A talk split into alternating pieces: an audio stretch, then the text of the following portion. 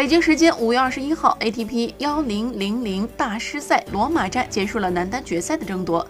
纳达尔在决胜盘一比三落后时，比赛因雨暂停。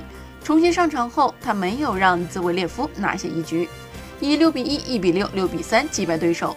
继二零一三年之后，再次在这里问鼎，成就罗马赛八冠王伟业，也是生涯第三十二个大师赛的冠军，总第七十八个冠军。